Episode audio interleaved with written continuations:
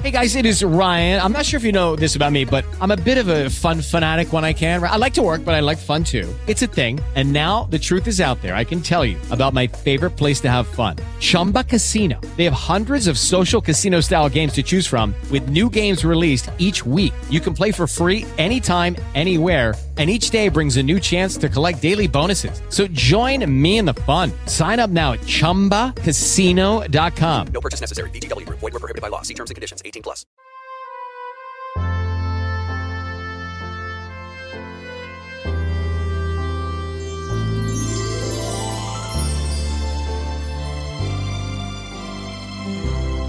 Virgen María, Nuestra Señora del Santísimo Sacramento, Gloria del pueblo cristiano, gozo de la Iglesia Universal, ruega por nosotros y concede a todos los fieles verdadera devoción a la Sagrada Eucaristía, siendo dignos de recibirla cada día.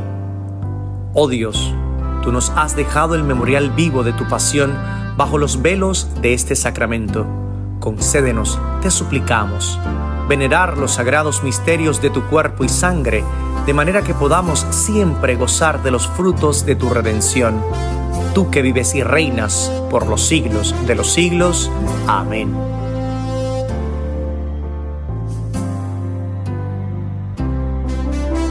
El Señor esté con ustedes.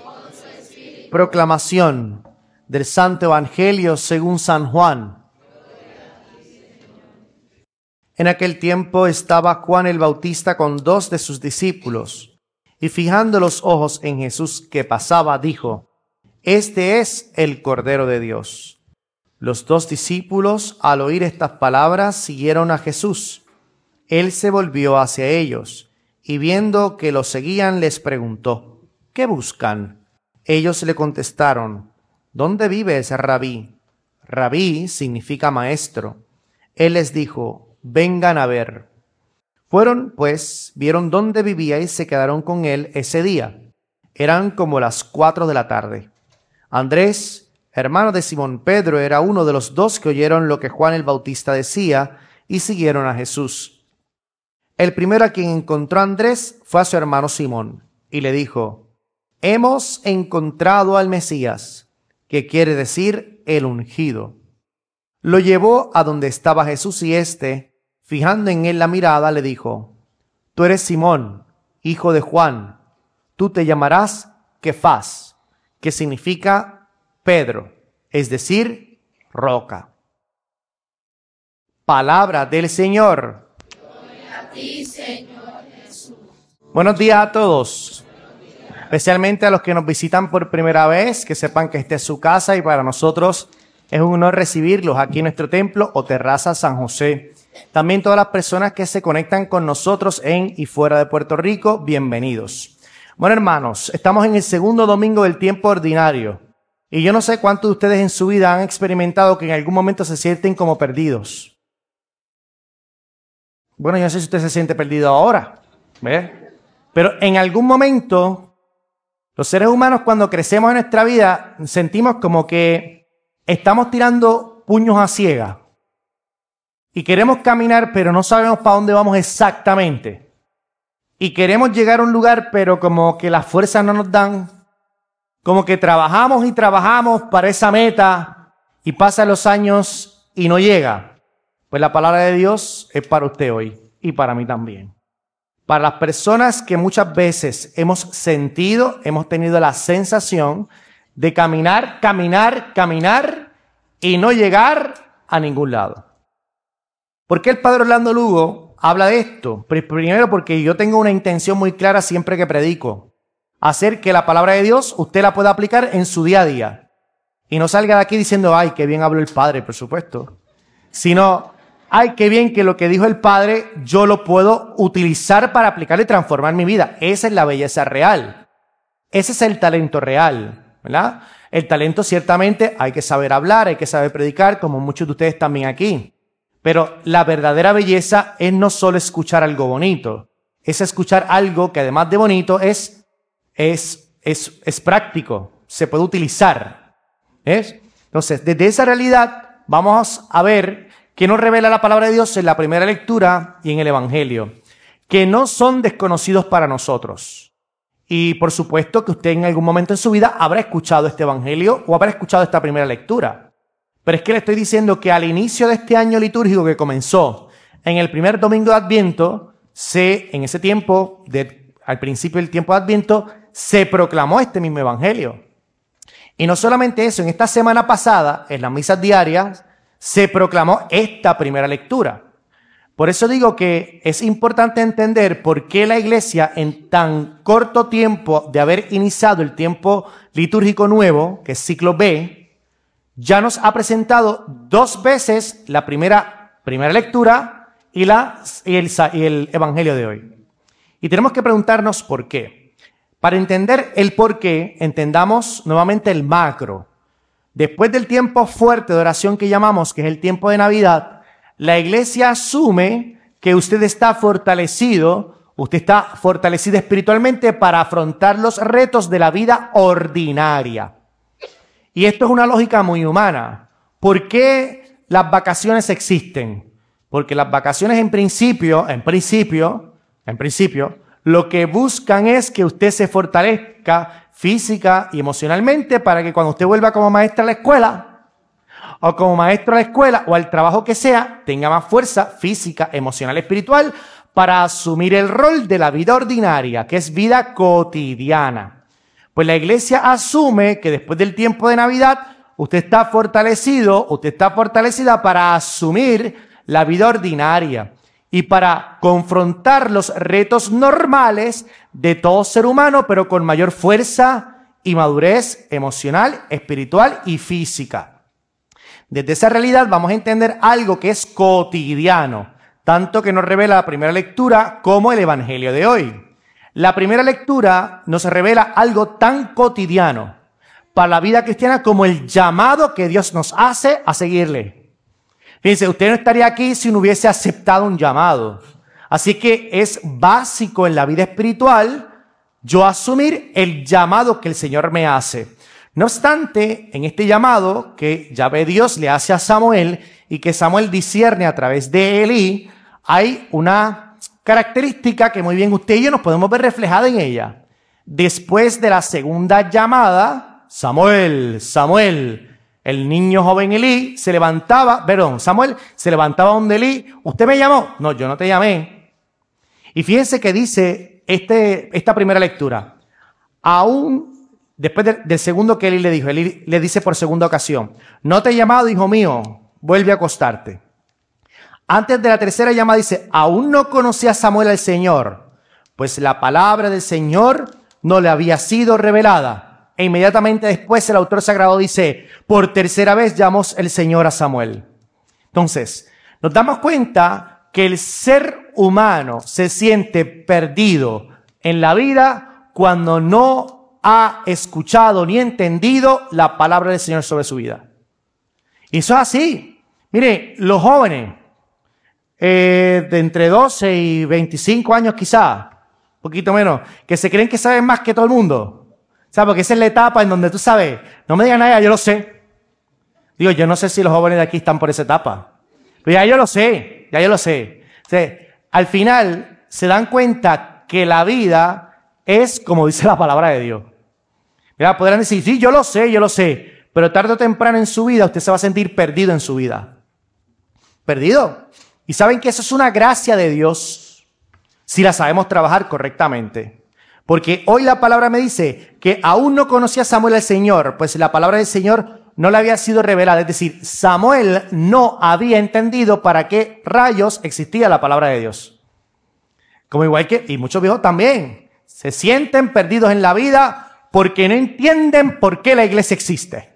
No entienden por qué hay que ir los domingos a misa. No entiendo, no entiendo, ¿para qué? ¿Para qué? No entienden por qué tengo yo que tener constante contacto con la palabra de Dios. Cuando uno no entiende a Dios, uno piensa que está bien, pero ciertamente su vida en muchos momentos experimenta que no sabe para dónde va. Dios le da rumbo a la vida. Dios me revela a mí el sentido de mi vida ante la llamada. Y durante esta semana pasada, si usted busca las misas durante la semana, hablamos cómo yo puedo entender la llamada de Dios a través de los dones y de los carismas. No obstante, hoy vamos a dar un paso más en esta reflexión. ¿Cómo en el siglo XXI yo sé en dónde está el Señor para intentar conocerle y aceptar su llamada? Eso es un preguntón. O sea, no es una simple pregunta. es un preguntón. ¿Y por qué el padre Orlando Lugo está queriendo ver cómo nosotros podemos escuchar la llamada, como el niño Samuel, en un tiempo de tanto ruido? Porque ese es el tiempo en que nos encontramos. En la teoría de las comunicaciones, el ruido no son simplemente cosas que uno escucha. En la teoría de la comunicación básica 101, el ruido es todo aquello que me aparta de la verdad. Eso es ruido. Puede haber ruido eh, de visual, Puede haber ruido muchas cosas que me apartan de la verdad. Y estamos en un tiempo en Puerto Rico, en Estados Unidos y en el mundo donde hay demasiado ruido y nadie me dice en dónde está el Cordero de Dios para escuchar su llamada y para entender por qué Dios es importante en mi vida para yo no sentirme perdido. Las personas perdidas terminan siempre metidas en ansiedad y depresión. Siempre. Somos las que estamos aquí y muchas veces sufrimos ansiedad y depresión. Imagínate las que no. Imagínate las que no. Así que mis queridos hermanos, el Evangelio de hoy nos enseña a nosotros a discernir en un mundo con tanto ruido, cómo hacer que la llamada de Dios sea parte de mi vida. Cómo decirle Señor, aquí estoy, Señor, para hacer tu voluntad. Es importante que entendamos algo que he repetido, pero que hoy yo voy a actualizar desde otra perspectiva, ¿Cuál es el momento histórico en que el mundo se encuentra? Y esto es importante. ¿Por qué? Porque estamos en un tiempo en donde existe lo que se llama el pensamiento débil. El pensamiento débil, que es un concepto filosófico que ya yo he hablado aquí, pero que hoy voy a aplicar de una forma novedosa, es una forma de pensar desgajada completamente de la ciencia, de la fe y de la historia. ¿Y qué hace mi pensamiento cierto? Que a mí me da la gana que sea cierto. Ese es el pensamiento filosófico actual. Por ejemplo, a mí me da la gana decir que en este momento, qué sé yo, estamos en París. Estamos en París, yo no estoy inventando las cosas, estamos en París. Nosotros no tenemos nada que envidiarle a París, mira para allá, que esa belleza. No obstante, estamos en la playa de Ponce. No, ¿quién eres tú para decirme a mí si estamos en la... Y si a mí me da la gana estar en París, pues tu vida, no es mi vida, ese es tu problema, no es mi problema. Bastantes problemas tengo yo como para ahora te intentar convencerte a ti que estás en Puerto Rico y no en París. ¿Me sigue? Pero aunque parece tonto, no lo es. No lo es. El pensamiento débil es una opinión desgajada completamente de la historia, de la fe y de la otra cosa que dije que ahora no me acuerdo.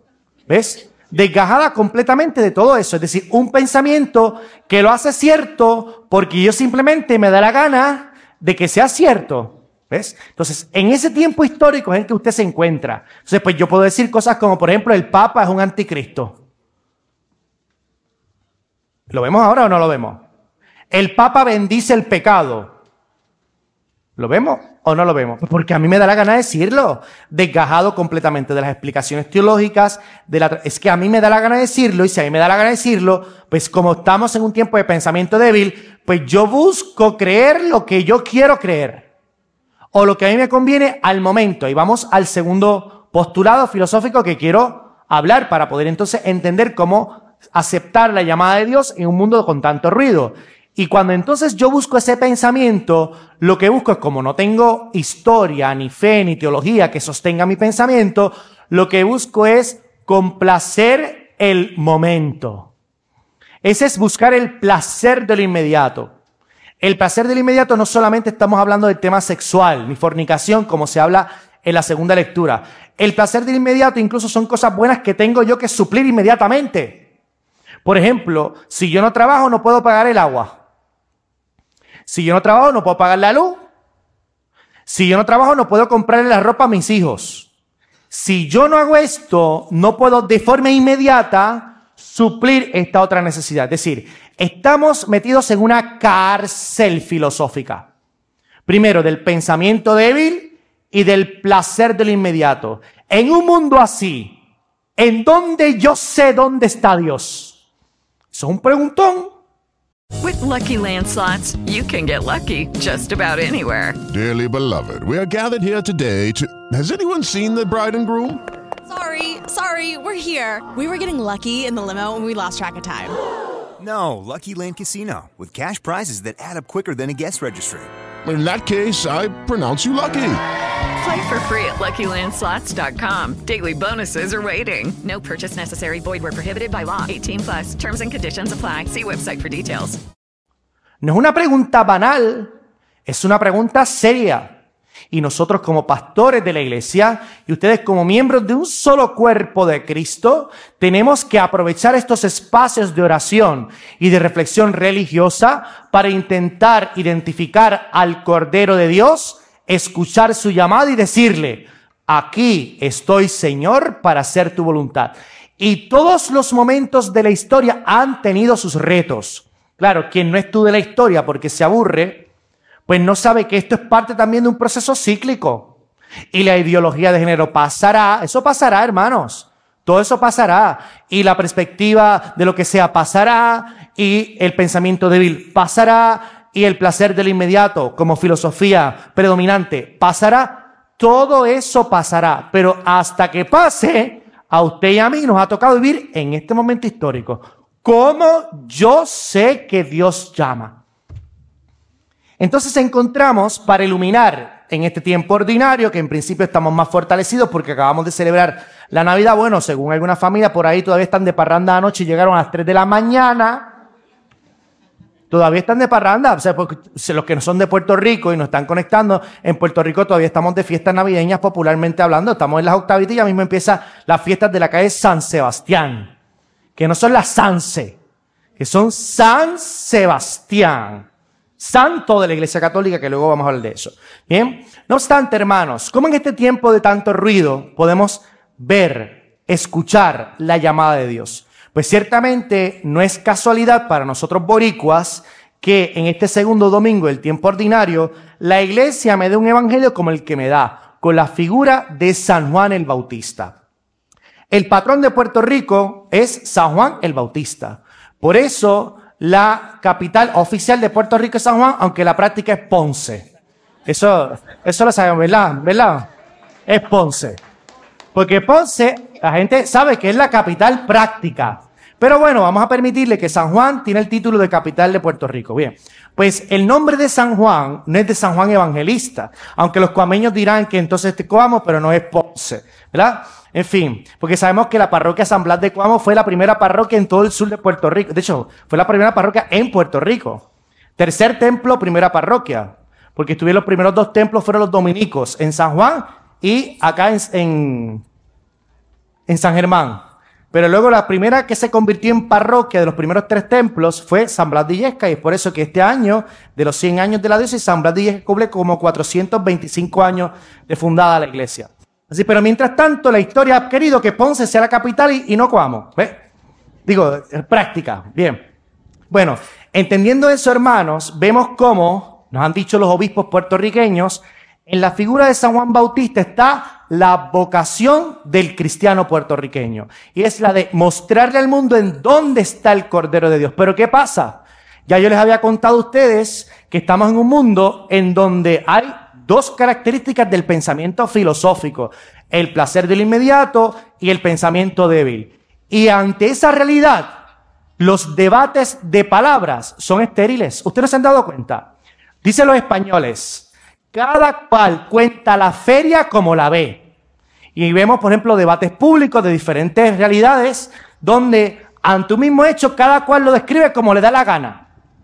Pero claro, es que tenemos ese tipo de desventaja en el diálogo público porque como ya toda palabra que se pronuncia está desgajada de la historia, de la fe y de la teología, entonces todo lo que yo diga va a ser cierto.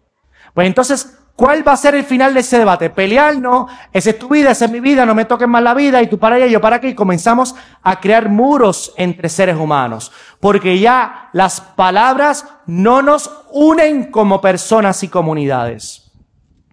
Y eso no solamente lo vemos en la iglesia, eso lo vemos en sus casas, en los matrimonios, en los lugares de trabajo, en las comunidades. Ya dialogar crea poco fruto, porque en el fondo cada cual dice lo que le dé la gana y lo que dicen, según cada cual, es verdad. Es decir, ya no existen mentiras, porque ya tu opinión y la mía es exactamente, este, o tiene exactamente el mismo valor. No, todas las opiniones se respetan, pero no todas las opiniones son ciertas.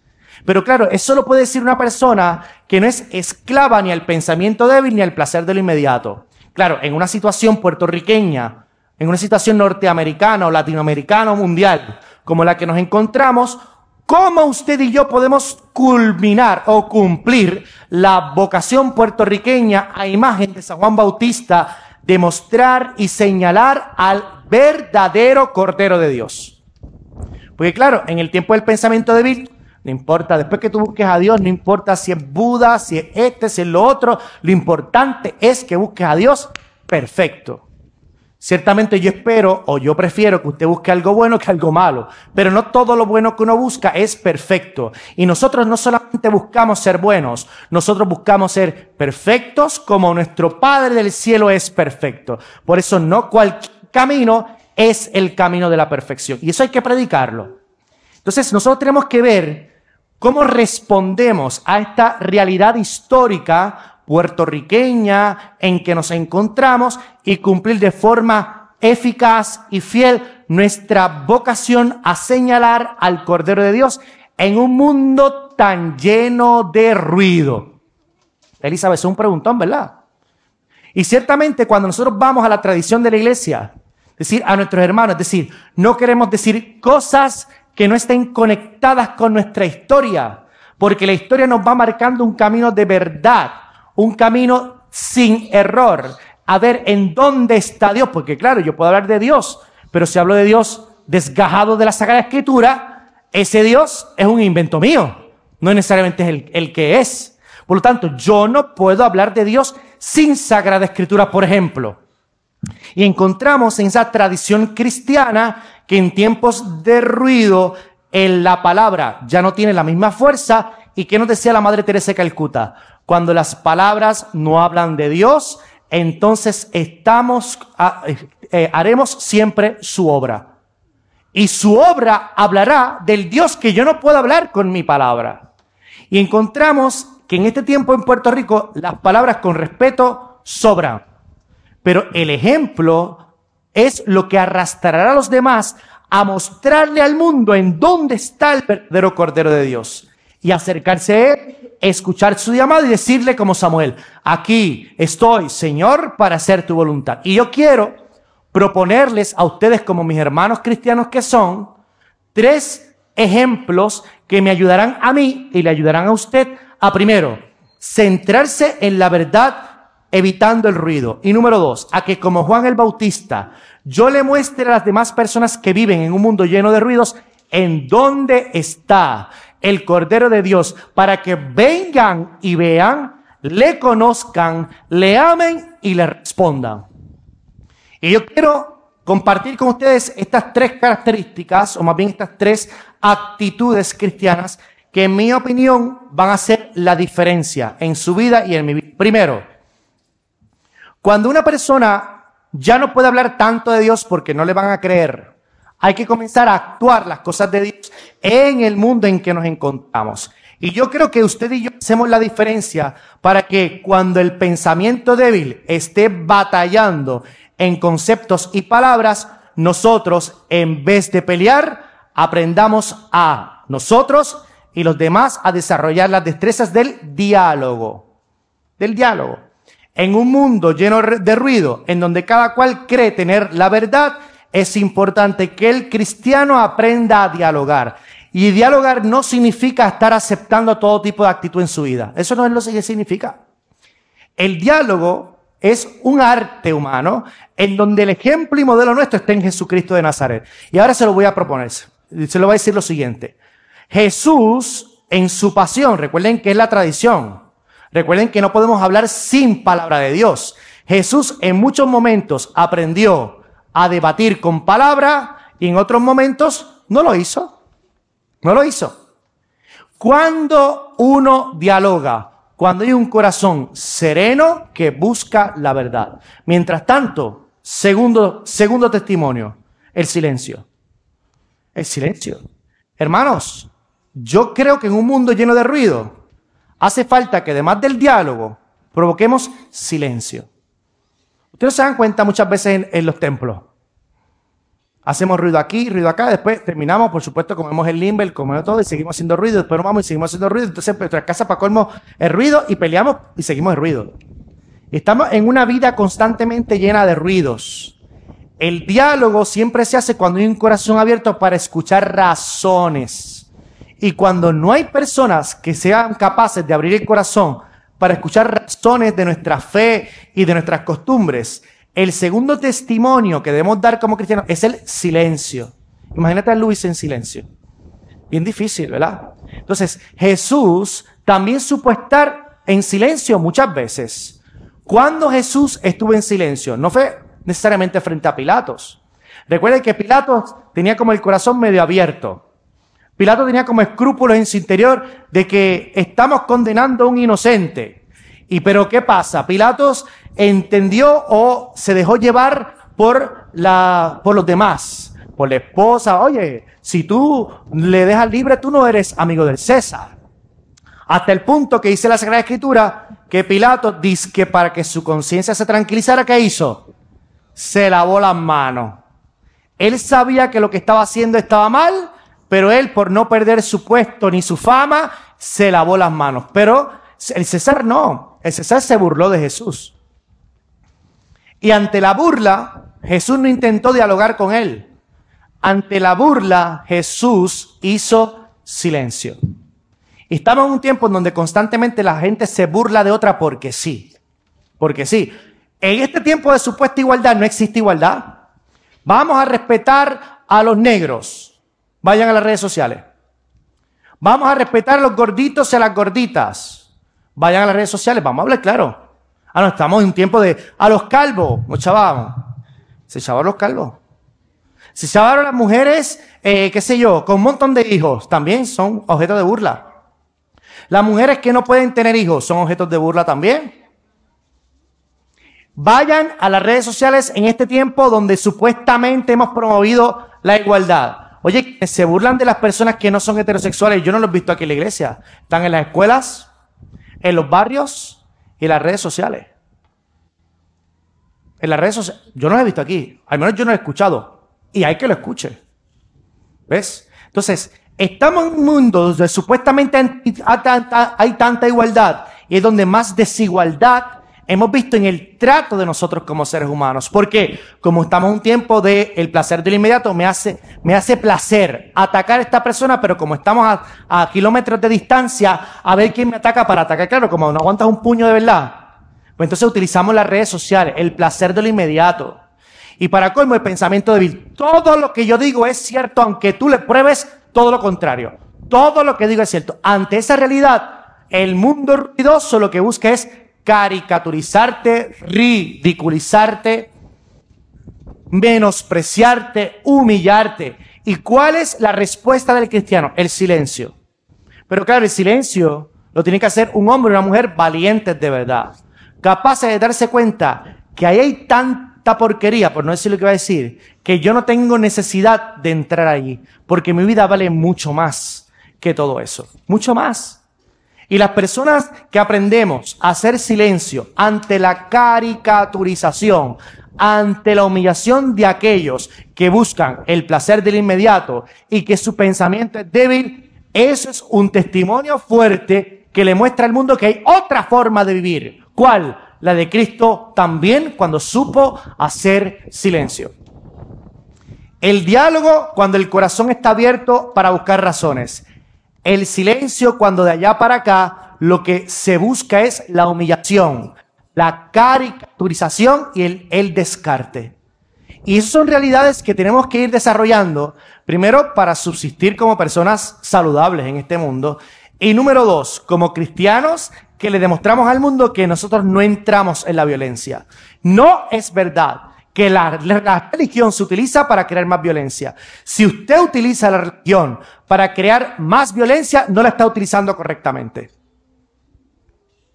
La religión busca la paz. La religión busca la sana convivencia, el respeto entre los seres humanos, pero para provocar eso hay que asumir las actitudes del cristiano, aquellas que muestran en dónde está viviendo el verdadero Cordero de Dios, en aquel que busque el diálogo, en aquel que también sabe hacer silencio. Y por último, hermanos, en este domingo, número dos del tiempo ordinario, nosotros cumpliremos con la vocación de San Juan Bautista, mostrando lo que hace el verdadero Cordero de Dios en nuestra vida, además de dialogando, además de hacer silencio, sobre todo trabajando en el ejercicio de la caridad. Hermanos, no hay mayor alegría en más que en dar que en recibir. No hay. Aquí lo hemos visto constantemente. La alegría de nosotros está precisamente en descubrir cuál es nuestra llamada en el mundo. Y el Señor nos está diciendo, oye, yo espero que tú también digas, aquí estoy, Señor, para hacer tu voluntad, cuando en mi actitud diaria yo incorpore también el ejercicio de la caridad. Y yo no necesito necesariamente, si yo necesito como estructura, perfecto, pero no necesito necesariamente pertenecer a un grupo de la caridad de parroquia para yo vivir a plenitud esa obligación cristiana. Esa obligación cristiana nace de un corazón que quiere ser y dar testimonio de Cristo en un mundo lleno de ruido.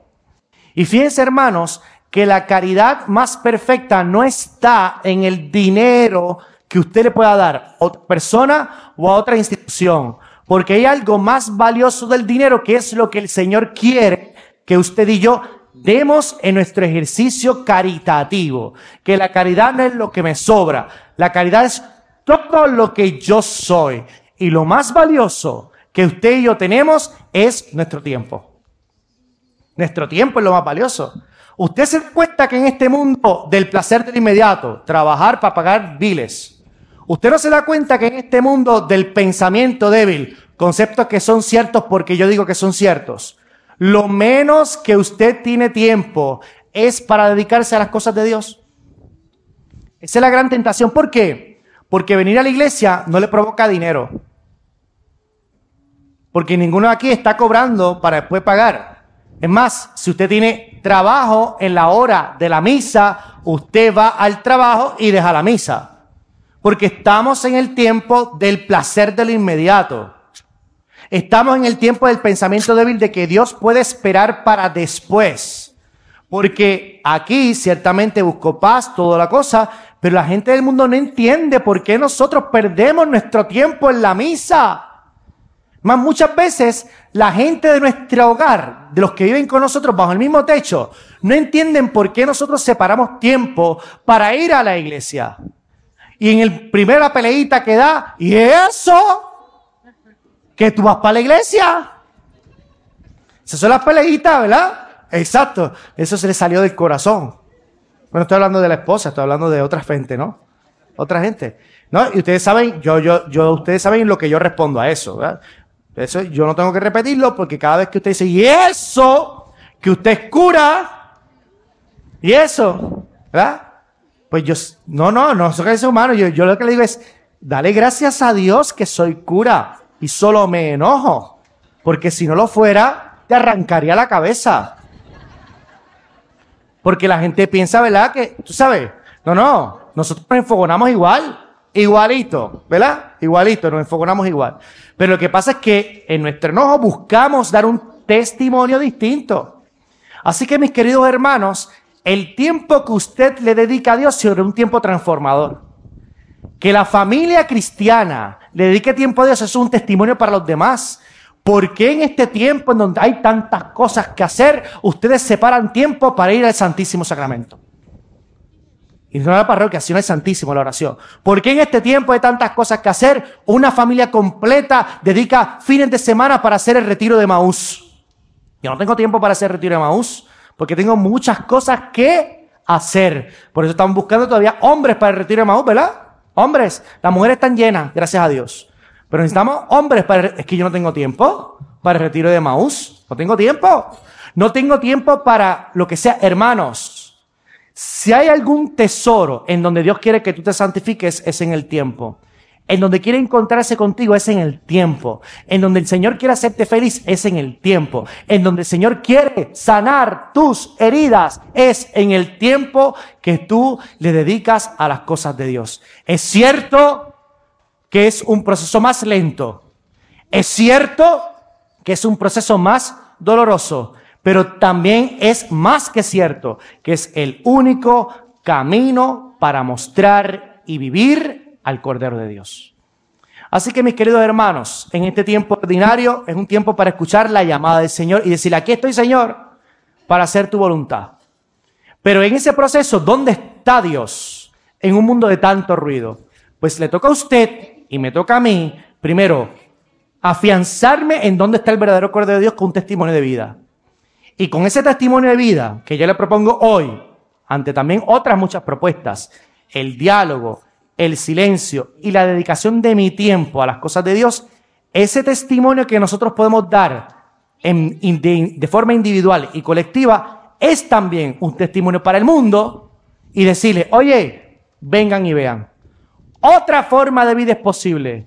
Otra forma de pensar es posible. Otra forma de hablar es posible. Otra forma de existir es posible. Y no nos estamos inventando esta forma, porque esta forma es a imitación ontológica, es decir, esencial, es decir, de corazón a corazón del Dios verdadero, el Hijo de Dios, Jesús de Nazaret, el Cordero de Dios, el que tenía que venir al mundo. Así sea.